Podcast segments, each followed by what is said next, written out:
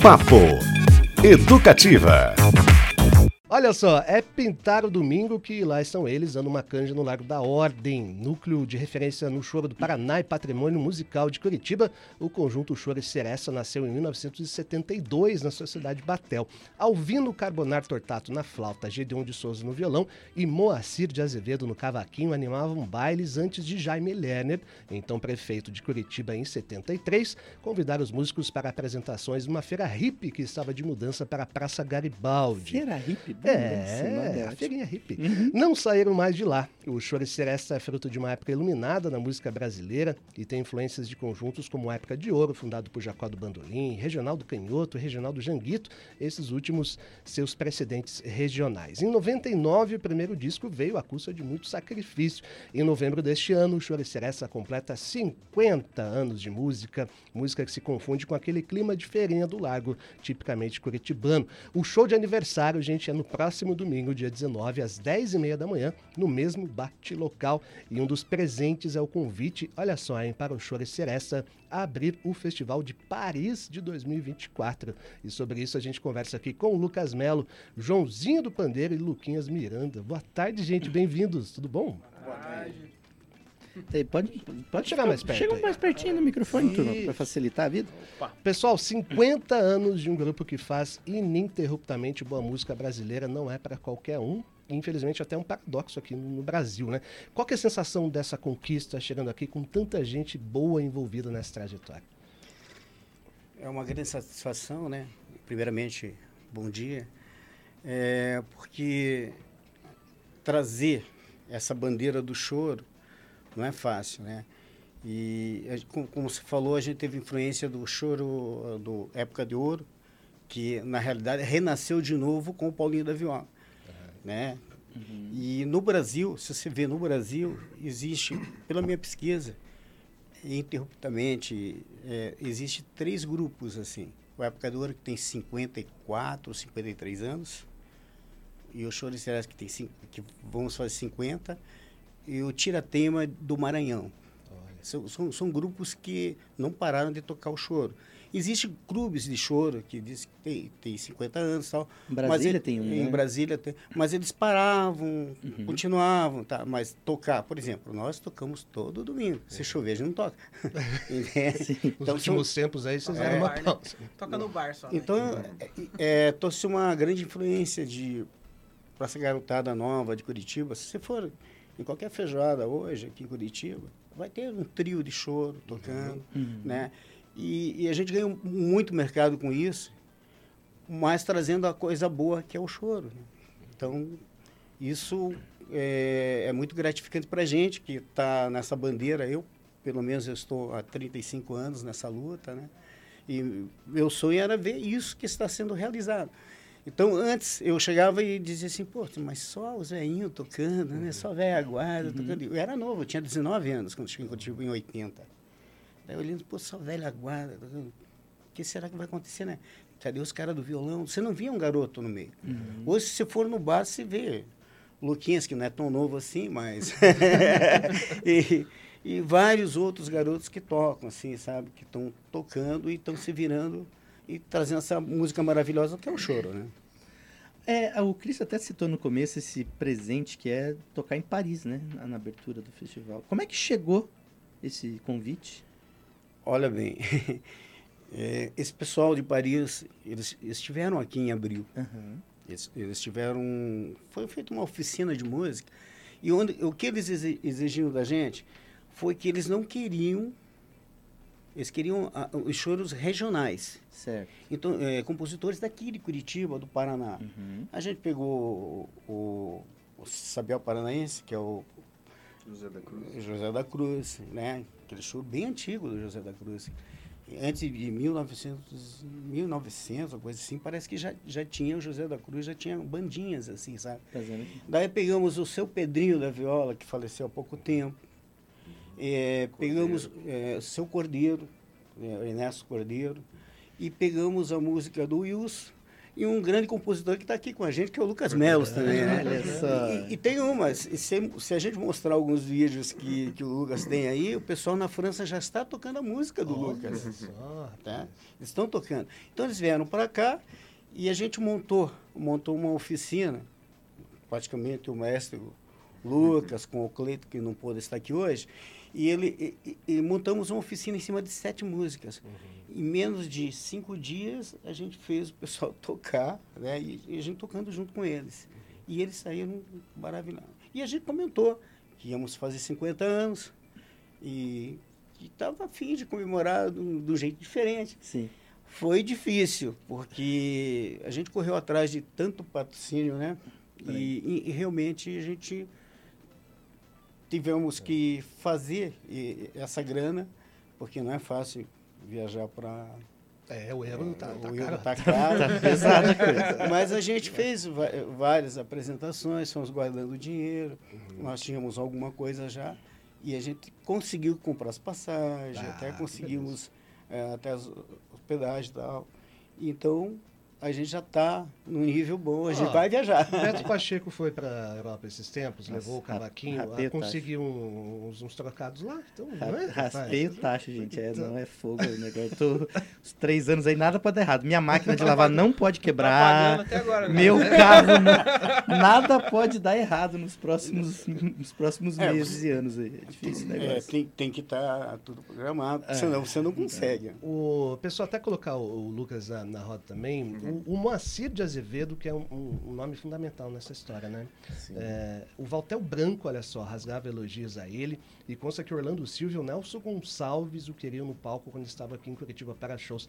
Queria que você comentasse um pouquinho mais a, a trajetória do grande Moacir, que eu tive o prazer de entrevistá-lo há alguns anos, e a continuação do seu legado, né? Que está vivo aí, vocês são um Sim, exemplo sim. disso. Beleza, seu Moacir, pô, figura lendária do choro aqui de Curitiba, um cara incrível, assim, que era muito querido por todo mundo, por todos os nichos de choro que tinha aqui, né? O pessoal da feirinha, aí tinha o pessoal do Regional do Arco da Velha, que era do Janguito, tinha o pessoal do, do Walter Scheibel também, e ele tocava com todo esse pessoal aí. E, pô, um grande acompanhador de cavaquinho, tocava violão super bem também. Era um cara, assim, que não faltava trabalho para ele, porque tocava muito mesmo, conhecia muita música. E o legado dele... Bom, pode ver aqui, ó, o É Luquinha, isso. por exemplo. O Luquinha, ele tava, a gente veio no carro aqui, ele veio comentando assim, pô, o seu Moacir, ele gostava muito de mim, ele me deu um cavaquinho de presente e tal. Até acho que você pode até falar né, É. do seu Moacir. Então, sou o Moacir, né? é, Ah, a feirinha é a referência pra todo mundo quando você começa a Sim. tocar, né? Mesmo eu sendo filho de músico, assim, eu já tinha.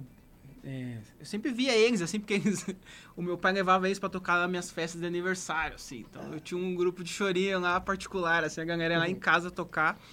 Então eu já conhecia a galera do Choro e Seresta, o seu Moacir, o João, o Glei, o Alvino, todo mundo ia. Eu conhecia eles antes de tocar cavaquinho, né?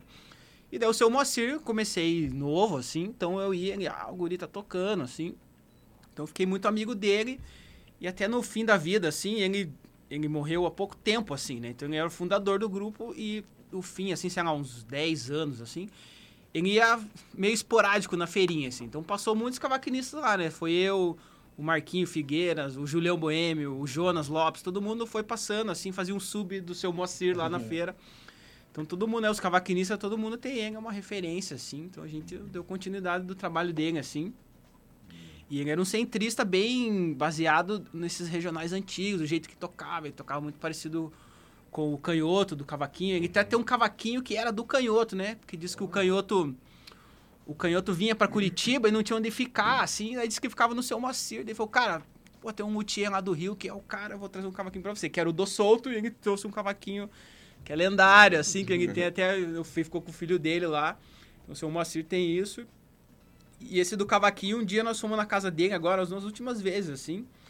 E já tava meio surdo, então a gente tinha que tocar, eu e o Lucas ficava tocando na orelha dele, assim, né? Ficava lá, um de cada lado, assim, ele na cadeirinha, assim, só, pô, beleza. Daí eu, Na eu esqueci, daí eu esqueci, cara, esqueci um afinador, assim, na casa dele lá. Daí eu falei, ô, seu Moacir, pô, esqueci. Ah, esqueceu. Daí, Pô, então posso ir buscar? Daí, pode. Daí eu, é muito engraçado, eu cheguei lá, Pô, tava todos os cavaquinhos no sofá, assim, pô, fez um café pra mim, eu só tinha ido, eu só ia buscar Pegar o um- negócio lá. Aí chegou lá, ô, cara, o que ontem vocês me emocionaram? Aí me deu um cavaquinho, depois, isso é uma, uma história legal, assim, né? Então tem um cavaquinho lendário dele lá também, da década de 60, assim. Que demais. E tá comigo, então, além né, de tudo, eu ganhei um cavaquinho. Fiquei com uma lembrança muito boa dele, assim. Maravilha. Muita história. né? A particularidade do Moacir, né? É. Ele nasceu, ele nasceu na Lapa e criou-se em Antonina, né? E o primeiro instrumento dele não, não era cavaco, não era violão, porque ele tocava violão muito bem, seis quadras, tocava muito bem. Ele fez uma flauta de bambu. Diz que fora da escala ele conseguia tirar som daquilo. Agora, quando ele falou aí que se você a gente tinha que tocar, na- ele usava aparelho. Então eu sempre brincava com ele, ô, moça, você é o único cara que tem retorno, né? Mas ele não gostava disso. Eu não gostava disso. E com o tempo, o, o, o Moacir, ele teve AVC, né? É, diz que foi princípio do AVC. Para mim, teve o AVC, né? Não, com, menos é, naturalidade que, que deixa o cara. Impacto, menos impacto. É, menos impacto, né? Mas daí eu, eu brincava com ele também. Aí, mas como é que você recuperou tão rápido assim, né? Porque em 2000 a gente fez um projeto na 15, eh, era 25 anos, assim, que, que saiu muito tarde esse projeto e a gente acabou fazendo em 2000, né? E daí eu tirava sarro eu dizia assim, ô moça, como é que você conseguiu já se recuperar tão rápido assim, né? Daí ele dizia assim, não, é que minha mulher comprava muita laranja e eu ficava espremendo lá para voltar a tocar, né? e, e ele tinha isso. Uma vez, num, num programa de televisão, perguntaram para ele: Ei, Moacir, você é casado? Ele não. Aí todo mundo ficou olhando para ele assim, né? Pô, por que não, né? Aí chegou lá no. no- Depois do programa, assim, depois né? do programa. Ô, Moacir, mas por que, por que você disse não se você é casado, tem três Uhum. filhos? né? É que se eu falar que sou casado, o repórter vai perguntar mais coisas para mim, vai querer que eu fale da minha família. Eu prefiro cortar o papo aqui. Ele já não, ele já não gostava assim, desse papo. Mas era, ó, ele te tratava muito bem. Era um querido. E era uma pessoa querida. Teve, teve até um. Tem uma foi história você? dele. Foi você um- que foi na casa foi dele? o perfil que a gente É, fez. que, que você né? fez, que fez do, do senhor, senhor Chorinho, né? Isso, o senhor Senhor Chorinho. 90 anos. Não, ele tinha uma, uma quantidade imensa de partituras antigas, ele registrava quase É, ele tudo, tinha bastante né? fita, assim, a gente Fita, ficava fita, escutando fita dele lá. É isso. Eu tenho uma muito engraçada dele que quando eu conheci ele, assim, ele tinha quase 80 anos, assim. Aí ele, ele falava bem baixinho, assim, ô, guri, que legal, não sei o quê. Porque imagina, cara, há 30 anos atrás eu já era velho.